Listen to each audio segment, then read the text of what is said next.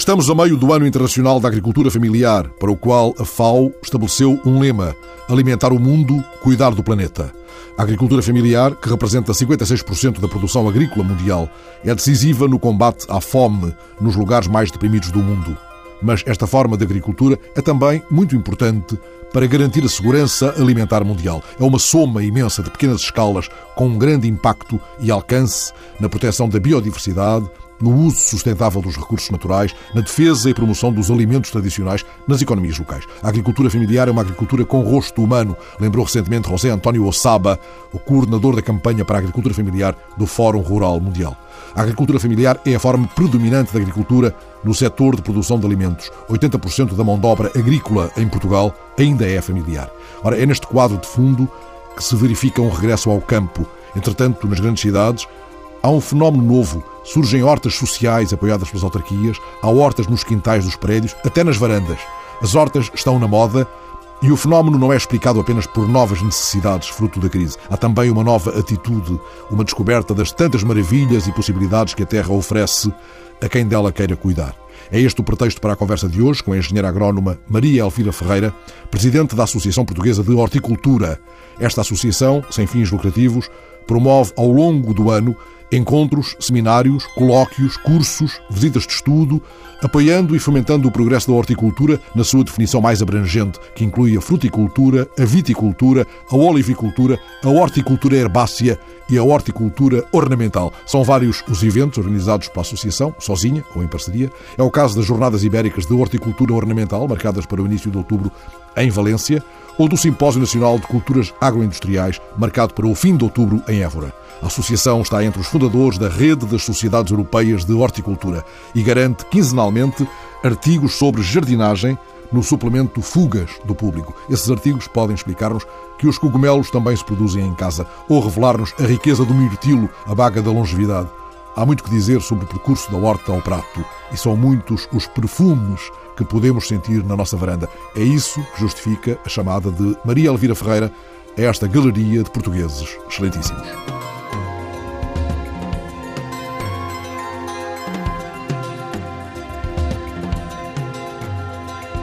No passado dia 22, Dia Internacional da Biodiversidade, a presidente da Associação Portuguesa de Horticultura esteve no Departamento de Biologia Vegetal da Faculdade de Ciências, em Lisboa, a falar da importância das plantas aromáticas na dieta mediterrânica. Devo dizer plantas ou ervas aromáticas? quando estamos a falar em horticultura, nós eh, em produção nós chamamos de plantas aromáticas. Quando as plantas aromáticas entram na cozinha, passam a ser as ervas aromáticas. Ora, apesar de a importância das ervas aromáticas estar adquirida pela generalidade das pessoas, Há ainda muito para divulgar, muito para aprender e usufruir, agora que a dieta mediterrânica ganhou o reconhecimento do mundo. Desde que a dieta mediterrânica foi considerada património imaterial da humanidade pela Unesco, eh, as pessoas estão mais alertas eh, para as questões da alimentação. E as ervas aromáticas são realmente um bom aliado para este tipo de alimentação que se pretende saudável, porque elas são um excelente substituto do sal.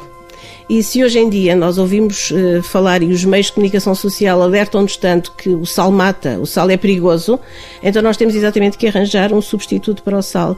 E as ervas aromáticas, por terem uh, diferentes características, melhoram o sabor dos alimentos, conseguem exatamente que nós não utilizemos tanto sal e começamos com a utilização dessas ervas a descobrir novos sabores, a descobrir novas hipóteses de, de cozinha e de, de alimentação, logicamente. Nós estamos apenas a chamar a atenção para uma ideia silvestre de especiaria, conhecida dos mais antigos. Estamos a defender algo que se revela essencial do ponto de vista da alimentação equilibrada. Nós temos cada vez mais utilizar estas plantas que, por serem tão fáceis de cultivar até, e é tão bom e é tão fácil termos, por exemplo, na nossa cozinha, no beiral da nossa janela da cozinha, uma panóplia de plantas que depois podemos cortar imediatamente e utilizar logo. Realmente é muito importante e vale a pena. É evidente que aquilo que dissem relativamente aos, aos conhecimentos antigos sobre as plantas, é claro que estas plantas começaram a ser utilizadas e, por exemplo, temos um grande exemplo da, da cozinha alentejana, em que havia poucos recursos.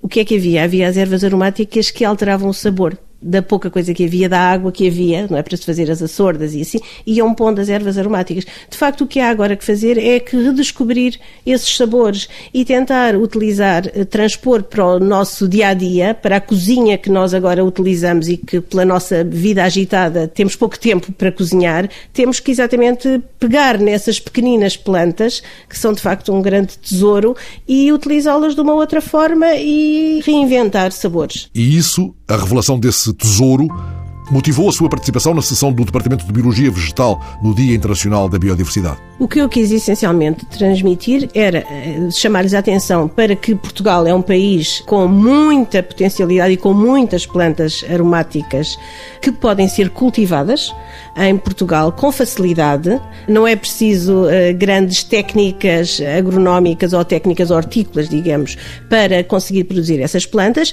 que essas plantas são muito importantes para a nossa alimentação, que de facto na pirâmide da dieta mediterrânica elas têm um lugar que elas devem ser utilizadas diariamente, nomeadamente com a cebola, o alho e as ervas aromáticas, são daqueles produtos que na pirâmide da dieta mediterrânea devem ser utilizados diariamente. E o que é que eu quis dizer? Quis também transmitir que eu, como agrónoma, para um grupo de pessoas que eventualmente serão futuros biólogos ou outras pessoas, porque no fundo a entrada foi livre, não é? Que é fácil, eh, se nós quisermos realmente ter no parapeito da janela, ter na nossa varanda, ter numa pequenina horta, com essas pequenas plantas, fazer muito mais do que aquilo que nós temos. E é um tesouro que temos à nossa mão. Recordo que usou até uma espécie de palavra de ordem: mãos à horta. Todos nós podemos eh, ter num pequenino vaso estas plantas e, e há que divulgá-las e há que tentar saber um bocadinho mais e passar. Passar a ideia aos nossos filhos, aos eh, e, e também tentar saber, através dos nossos avós, dos nossos tios, das pessoas mais velhas, que memórias é que eles têm e o que é que eles faziam com essas ervas. Se calhar todos saberes. juntos, exatamente, que saberes. Daí também o tema do, do colóquio, não é? E, exatamente, todos juntos, tentar realmente desbravar um bocadinho o que eram as ervas aromáticas, até porque, deixe-me dizer mais uma coisa, a dieta mediterrânica não é um só uma dieta alimentar, é um estilo de vida em que se privilegia, portanto, a alimentação saudável, a atividade física e a convivialidade. À mesa, a convivialidade com a família, com os amigos. Porque não realmente um próximo tema familiar não seja, por exemplo, um almoço temático com a família sobre as ervas aromáticas? Estou a ouvi-la e a pensar que os mais qualificados chefes de cozinha, que tanto têm ajudado a pôr na montra a mais-valia das ervas aromáticas, sabem seguramente que o cebolinho é rico em vitaminas A e C ainda que não saibam, porventura, que podem tirar a planta da terra no outono e colocá-la na varanda ao longo do inverno. Mas qualquer pessoa pode aprender isso na internet. Sim, claro que sim. E hoje em dia cada vez mais, não é? E cabe exatamente a nós, técnicos, e cabe nomeadamente à Associação Portuguesa de Horticultura, ter esse papel, não é? Não é só dizer faça-se, é porque é que se faz e que benefícios é que poderá ter. Realmente hoje em dia há já muita informação, como diz, na internet, é fácil e acessível a qualquer pessoa. Mas também temos que ter cuidado, porque muitas vezes essa informação, o que é? Às vezes são traduções.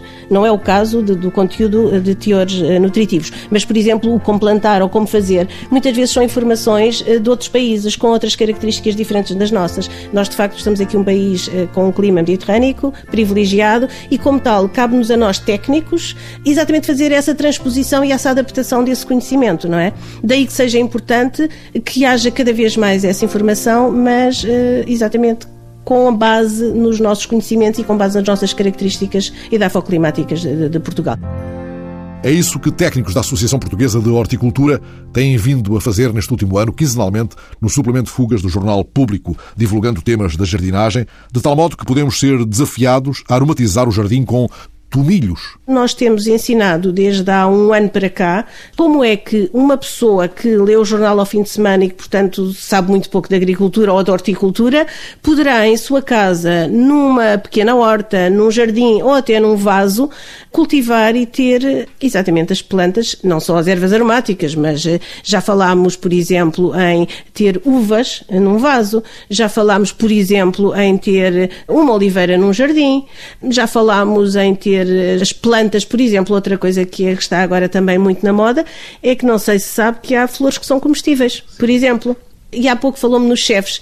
Os chefes, por exemplo, agora estão muito interessados e começam a ver-se, e, e ouve-se muitas notícias, não é? Nos órgãos de comunicação social durante todos os dias, o que eles fazem, as habilidades que eles fazem exatamente agora, porque querem mostrar coisas novas. E as flores uh, são agora também muito, decora além de decorativas, também têm algum valor nutricional e realmente fazem uns pratos lindos e os chefes de cozinha estão a utilizá-los muito. Cá está, é outra, outra das curiosidades que as pessoas não sabiam, não é? Porque as flores não são só para decorar as varandas ou os vasos ou os jardins, mas também agora podem decorar a nossa mesa. Nada impede, tudo aconselha uma salada de amores perfeitos. E podemos levar para a mesa os Estatutos do Homem de Tiago de Melo. Haverá girassóis em todas as janelas, mas a imensa begónia que levamos na lapela não servirá desta vez apenas para com ela caminharmos pelas tardes. Afinal, o raio da ação da Associação Portuguesa de Horticultura permite-lhe colher no granzoal azul de grão de bico mais do que um ramalhete rubro de papoilas. Além da horticultura herbácea, que engloba exatamente as nossas hortaliças, as couves, as batatas, o tomate. Temos também a horticultura ornamental e aí sim temos as plantas eh, envasadas, eh, temos a parte das ornamentais propriamente ditas, temos o outro setor que é a viticultura, temos o setor da olivicultura também e temos o setor ainda da fruticultura que tem também um grande peso nacional. Portanto, a horticultura é vista nesse grande chapéu com cinco subsetores. Mas a Presidente da Associação Portuguesa de Horticultura nunca se sentiu na pele da gentil camponesa de uns versos do Aleixo. Eu sou uma agrónoma de cidade. Nunca vivi propriamente no campo, mas tive a felicidade de que o meu pai realmente também estava ligado a esta área e, portanto, seguia-o muito e ia muitas vezes com ele visitar eh, várias eh, propriedades, várias empresas agrícolas e, portanto, o gosto pela agricultura sempre surgiu. Recordo-me aqui também que um, era eu ainda jovem, e jovem uma menina, estava ainda na escola primária e uma vez o meu pai foi ao Instituto Superior de Agronomia, em Lisboa, eu morava em Almada e fui com ele ao Instituto Superior de Agronomia porque estava de férias e eu fiquei na, no parque de estacionamento enquanto ele foi tratar do que precisava. E recordo-me que quando ele chegou, eu fiquei tão impressionada com todo aquele verde que estava ali à minha volta e com aquela calmia que aquele lugar de facto tem, que eu, quando ele chegou, eu disse-lhe, eu venho para aqui estudar quando for grande. Claro que isto ficou, mas não ficou muito marcado. Eu depois nunca mais me lembrei, lembrei-me só uns anos mais tarde, quando ali voltei. Depois o percurso foi porque realmente comecei a ver que gostava de agricultura e fui decidir para o Instituto Superior de Agronomia e depois, mais tarde, comecei a ver que seriam exatamente as plantas hortícolas e as culturas hortícolas que, de que eu mais gostava. E felizmente consegui ir para aquilo e trabalhar naquilo que gosto. E hoje, com esta situação na Associação Portuguesa de Horticultura, não são só as plantas hortícolas, como disse, que nos interessam, mas é o vasto leque de informação. Mas na minha atividade profissional, eu de facto trabalho com a parte da horticultura. E tem plantas aromáticas na sua varanda? Bem, essa pergunta agora é um bocadinho discreta. Eu não vou responder, na varanda não tenho, mas na, no parapeito da minha janela tenho. E não tenho na minha varanda porque a minha varanda é muito pequenina e demasiado ventosa. Se tivesse uma varanda com ventos favoráveis, lá plantaria, porventura, coentros e orégãos. Todas essas plantas podem ser cultivadas em varandas? Sim, eh, praticamente todas podem ser cultivadas em varandas. Umas necessitam de mais água, outras necessitam de mais, menos água, outras necessitam de uma exposição a mais sol, outras de menos sol. Mas, de uma maneira geral, eh, há características, todas elas específicas, cada uma tem umas características específicas, mas na maior parte delas podem-se. Por exemplo, uma que eu acho que nós, se calhar, em Portugal até não utilizamos muito, mas que é muito fácil ter numa varanda e que não precisa praticamente de água nenhuma e que eu recomendo sempre, são os tomilhos. Eh, que são realmente uns arbustos eh, muito bonitos, eh, com um odor magnífico. Há uma diversidade, há uma panóplia de cores de flores que vale a pena e não é difícil ter em casa, por exemplo, um tomilho e depois nada melhor do que fazer uma carne assada ou umas batatas assadas com um bocadinho de, de tomilho. É, é, muito bom. É verdade que o, o melhor paladar do tomilho é a partir de maio, quando ele apresenta pequenas flores azuis? Exatamente, se nós queremos exatamente aproveitar eh, as folhas, nós temos que colher, porque a concentração de óleos essenciais eh, mais elevada nas folhas é exatamente antes da floração. Portanto, se nós conseguirmos eh, colher imediatamente antes da floração, será o melhor. Por outro lado, quando há as plantas aromáticas ou as ervas aromáticas que nós queremos utilizar as flores, aí já teremos que colher na altura em que está em plena floração. Sendo a investigação o seu modo de semear salsa ao reguinho, o que ainda surpreende o investigador em horticultura? Às vezes o investigador surpreende-se e interessa-se por coisas pequeninas. Hoje interessa-se por uma planta porque lhe mostra uma flor diferente do que é habitual ou mostra um comportamento diferente do que está habituado e aí ele cativa-se. O olhar cativo do investigador. Adiante falaremos do Dia Internacional do Fascínio das Plantas. Falemos agora da domesticação destas ervas silvestres, pois disso se trata. A domesticação de uma erva aromática pode ser um modo eficaz de reduzir ou contrariar a dilapidação dos habitats e mesmo a extinção de algumas espécies. Se nós realmente temos essas plantas, que são ervas silvestres, como lhes chamamos, por todo o lado, para que é que nós as vamos cultivar, não é? Podíamos ir lá apanhá-las. Só que o problema é esse mesmo. Se nós colhemos indiscriminadamente, às duas por três as plantas desaparecem. Portanto, esse habitat desapareceu. E é isso que nós não queremos, não é? Como a procura é cada vez maior, o que é que nós queremos? Que é exatamente domesticar essas plantas, trazê-las para a cultura, para que haja disponibilidade delas em grande quantidade. Tem que haver realmente um equilíbrio muito sábio sobre o que colher e o que produzir. E já agora também vamos fluindo as nossas ideias, não é? Agora está muito na moda também as hortas urbanas, por exemplo, não é verdade?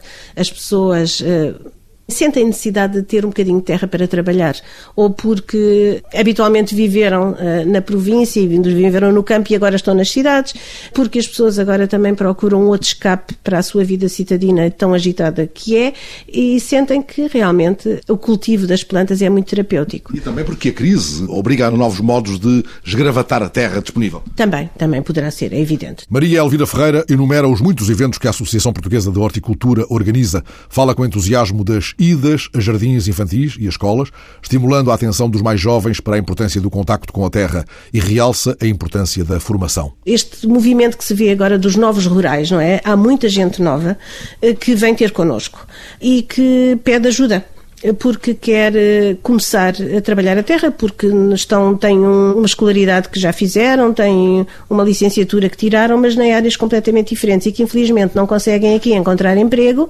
E como eh, têm os familiares, ou o avô, ou o pai, ou o tio que têm uma horta ou que têm terrenos, eles querem aproveitar esses terrenos.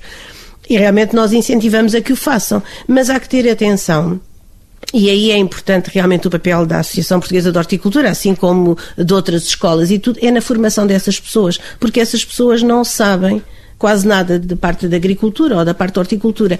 E o que é que eles vão fazer? Como têm muitos conhecimentos de informática, vão à internet. Mas há que ter cuidado com essa informação que se colhe. Eu não vou dizer que está toda mal, eu, há muita que está, é fidedigna.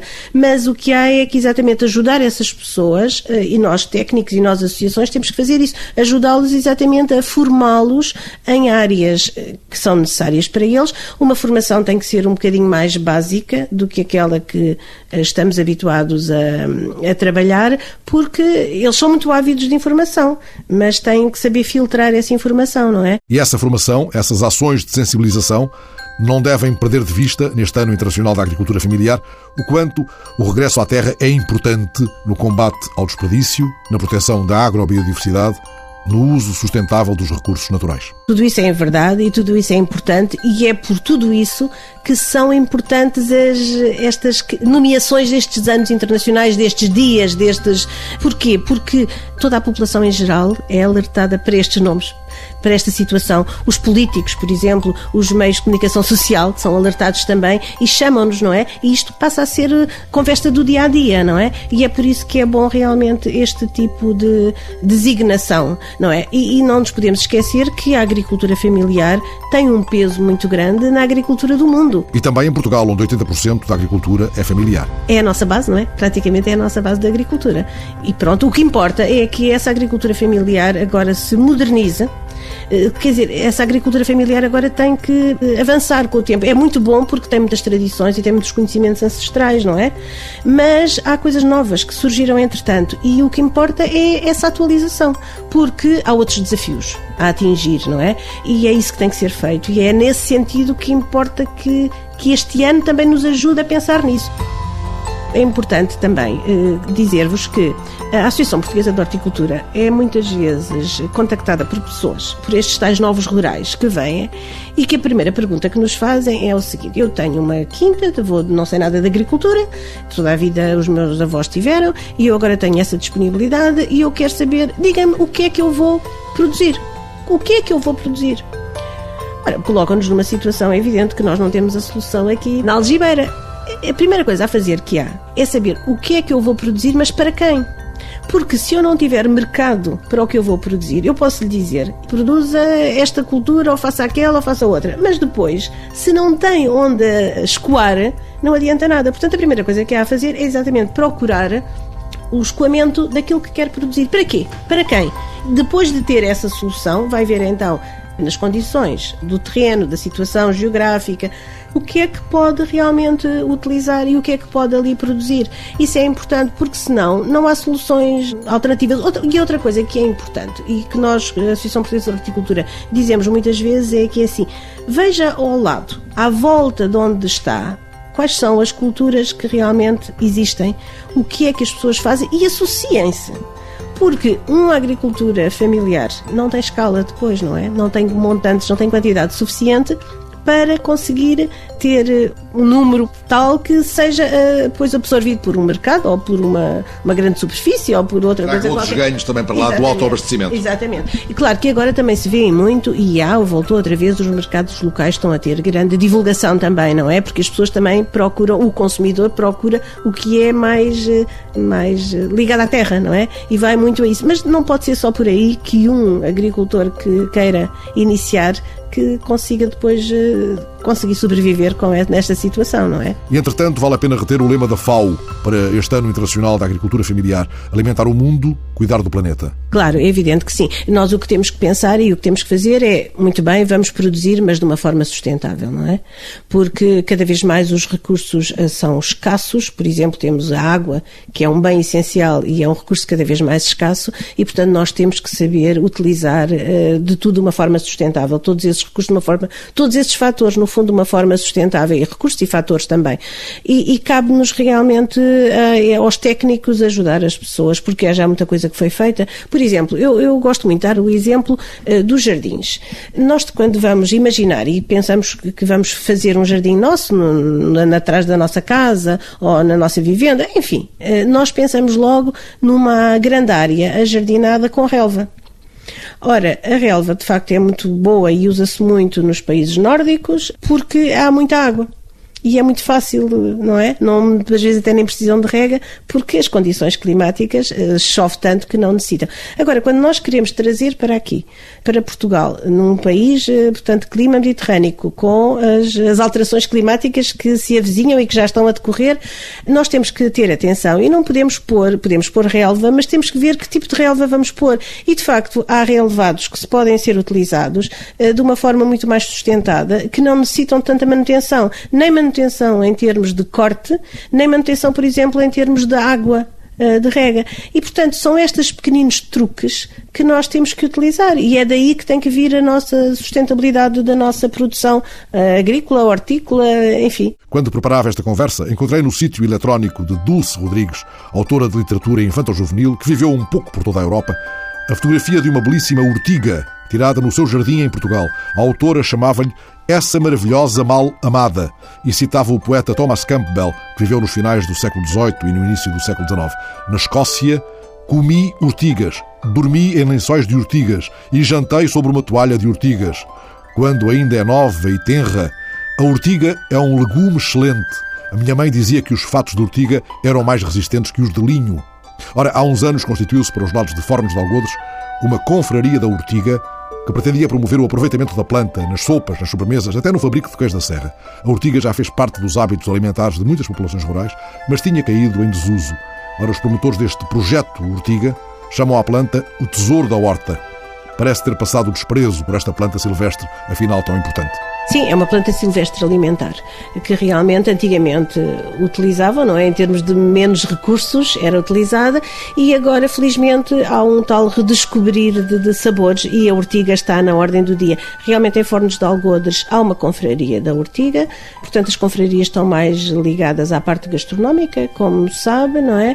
E têm feito promoção de várias, uh, vários eventos, fazem vários eventos e, olha, é engraçado estar-me a referir isso, por exemplo, exemplo, tenho conhecimento, e porque até participei, na Escola Superior Agrária de Coimbra, fizeram exatamente por dois anos consecutivos dois projetos eh, que a Associação Portuguesa de Horticultura até divulgou na sua revista, eh, dois projetos, um sobre eh, a beldroega e outro, um ano sobre a beldroega, o tema, e outro ano sobre ortiga. E curiosamente envolveram a comunidade escolar toda, com uh, diferentes atividades, eh, desde o ensino de, de como fazer um artigo técnico ou um artigo científico sobre a matéria, a parte da composição nutricional, das culturas, a parte da produção, como é que se poderá trazer, cá está, a domesticar essas plantas e aquilo, eh, portanto, envolveu a comunidade escolar toda, de tal forma que até envolveu a, a comunidade extraescolar e culminou eh, com um dia de, na, na, cantina da escola, exatamente com pratos feitos à base dessas plantas, um ano de beldroegas e no outro ano de ortigas. Curiosamente, no ano da beldroega, porque estava uh, muito ligado, cá está a parte da cantina da escola e como tem um chefe de cozinha que também é muito entusiasta nestas matérias, foi publicado até um livro sobre receitas de beldroegas. Pediram para fazer o, prefácio do livro, que foi para mim com muito agrado, e no outro ano, como lhe disse, foi uh, a ortiga. A Beldroega, também, a Beldroega também tinha caído em desgraça ou em esquecimento. Pois, a Beldroega, como sabe, no Alentejo é uma planta que sempre foi utilizada e ainda se utiliza para a parte da, para sopas, não é? É muito utilizada, porque cá está. Porquê é que a Beldroega era utilizada no Alentejo?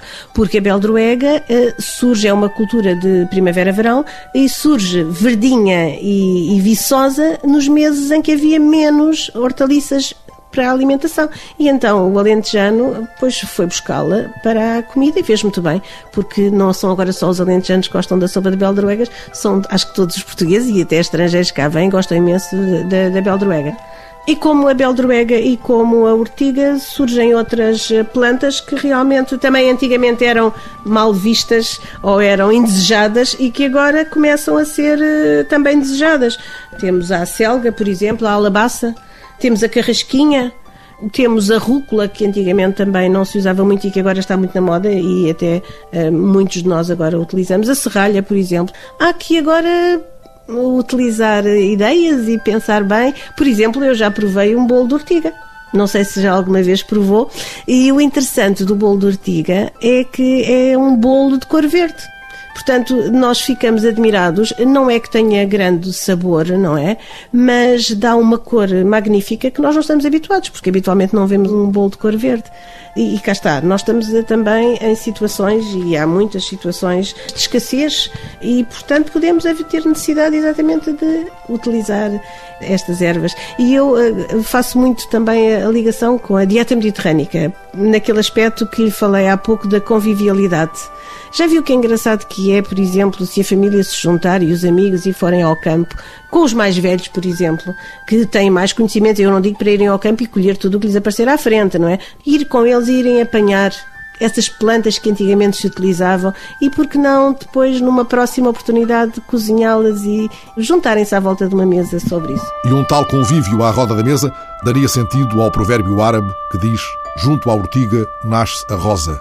Eis a urtiga de novo na moda, com as suas propriedades medicinais, com tantas possibilidades de aproveitamento, como acontece no setor têxtil, na Alemanha. Já não faz sentido mandar alguém às urtigas, dando à expressão a conotação negativa. O consumidor agora está muito mais atento ao que vai consumir. O consumidor agora não é o mesmo de há 30 anos atrás, não é? Agora quer consumir coisas que têm alguma ligação à terra. A ver? Tudo que tenha ligação à terra, o consumidor prefere, porque acha que é mais natural. E também, por outro lado, também será um, um consumidor mais curioso não é? E, portanto, quer ver de que forma é que pode alterar e que pode diversificar a sua alimentação. Podem-se fazer realmente muitas coisas e é possível. Temos que ter atenção, porque há que tomar atenção que algumas dessas plantas poderão ter alguns eh, componentes que são. não se podem, portanto, comer tanta quantidade dessas plantas. Portanto, há que ter atenção, não é? Não vamos dizer para comer indiscriminadamente, mas há situações em que são muito boas alternativas para uma cultura. Um espinafre, por exemplo, pode muito bem ser substituído por uma dessas ervas e dá-lhes um trave diferente. É, dá-lhes um trave, eu direi, porque já provei algumas coisas dessas, mais silvestre, mais. Eh, que as pessoas gostam, mais rústico. Mais agreste um agreste apetecível. Voltaremos a comer, sem ser porque o diabo o amassou, o nosso pão de urtigas? Mas uh, repare que agora vamos, uh, por exemplo, a uma padaria e já não vimos só o pão normal, por exemplo, no outro dia vi pão de beterraba de uma cor rosa magnífica. Portanto, são todas estas atrações que depois nos dão, cá está, aos nossos sentidos, não é? Que nos uh, tentamos procurar mais, tentamos procurar coisas diferentes. Há o pão amarelo, o pão de girassol, que também é muito amarelo. Pronto, há uma diversidade agora de situações e, e, e outra coisa que há pouco também me falou e que eu ficou assim mais de lado, falámos nos chefes, não é? Nos chefes de cozinha. Antigamente não havia os chefes de cozinha como há agora, porque são geralmente muitos deles estudaram muito e passaram por escolas. E nós aqui em Portugal temos várias escolas de hotelaria, temos até situações de nossos chefes que foram para fora e que são conhecidos, e, e os nossos restaurantes levam estrelas Michelin e assim. Porquê? Porque de facto há um, houve um investimento nesse setor, não é? E portanto os chefes já são conhecedores, eles já estudam na, nas escolas, estudam as plantas, estudam as características delas, estudam o valor nutricional delas, portanto, estamos a evoluir no bom sentido, não é? Maria Elvira Ferreira, presidente da Associação Portuguesa de Horticultura. A associação existe desde 1976 e tem desenvolvido um importante trabalho de organização de eventos e de divulgação de temas da horticultura. Agora, com a publicação quinzenal de textos sobre jardinagem no suplemento Fugas do Público, obteve uma notoriedade que trouxe à Flor da Relva a confirmação de uma inusitada apetência por estes temas. Eh, por carta, por telefone, por e-mail. No outro dia era um, um senhor que nos contactou e que uh, tinha lido nosso, um dos nossos artigos sobre viticultura e então que tinha um terreno muito grande e então queria que a pessoa que escreveu o artigo que fosse lá uh, implantar-lhe uma vinha. Claro que a Associação Portuguesa de Horticultura não está vocacionada para esse tipo de trabalho. Nós não fazemos aconselhamento técnico uh, ao agricultor, não é? Fazemos com organização de eventos. E achámos muito engraçado porque no nunca nos tinha passado pela cabeça que isso nos pudesse acontecer. E o que nos propõe agora muito é. Fazem-nos perguntas às vezes muito específicas. Tenho uma, uma situação assim, o que é que eu devo fazer, o que é que não devo fazer? Pronto, personalizam muito a, a pergunta. E o que nós dizemos sempre é: vão contactar as direções regionais de agricultura, não é? Que estão no terreno e na zona do, do país onde estão, que podem dar alguma ajuda, vão contactar muitas vezes as escolas, porque há muitas escolas superiores agrícolas ou universidades pelo país país. Portanto, mais regionalmente, quando nos pedem informação, vão à procura dessa informação mais localizada, não é? Mais regional, que eh, muitas vezes está mais habilitada até a dar informação mais específica e é essencial, quer dizer, a pessoa, tudo evolui muito rapidamente, não é? E portanto o que sabia há uns anos atrás não é que agora tenha ficado completamente de lado, porque há muita coisa que se pode utilizar e que se deve utilizar, mas há que atualizar toda essa informação. Os conselhos da Presidente da Associação Portuguesa de Horticultura e gostaria, Maria Elvira Ferreira, de ter uma horta, de cuidar de uma horta? Claro que gostava. Ainda não me imagino nessa situação, mas se calhar daqui a uns anos sim, mas uh, seria bom. E até porque já tenho poderíamos eventualmente pensar juntar outros colegas e juntarmos todos, não é? Já que temos trabalhado tanto nestas áreas na nossa vida profissional, porque não também nos juntarmos de outra forma e, sei lá, fazermos qualquer coisa? É preciso é ter ideias e é andar para a frente. E eu acho que sim, que o futuro. Temos que voltar à Terra, não é? É assim importante voltar à Terra. A importância de voltar à terra, ou à horta na cidade, à horta na varanda, no quintal do prédio, onde uma erva, uma planta silvestre, possa crescer para perfumar os nossos dias e a nossa mesa, conquistar a terra inteira num quintal, aprender o coentro, o tomilho e a ortiga no quintal. Por alguma razão, Manuel de Barros gritou no poema O Apanhador de Desperdícios: O meu quintal é maior do que o mundo.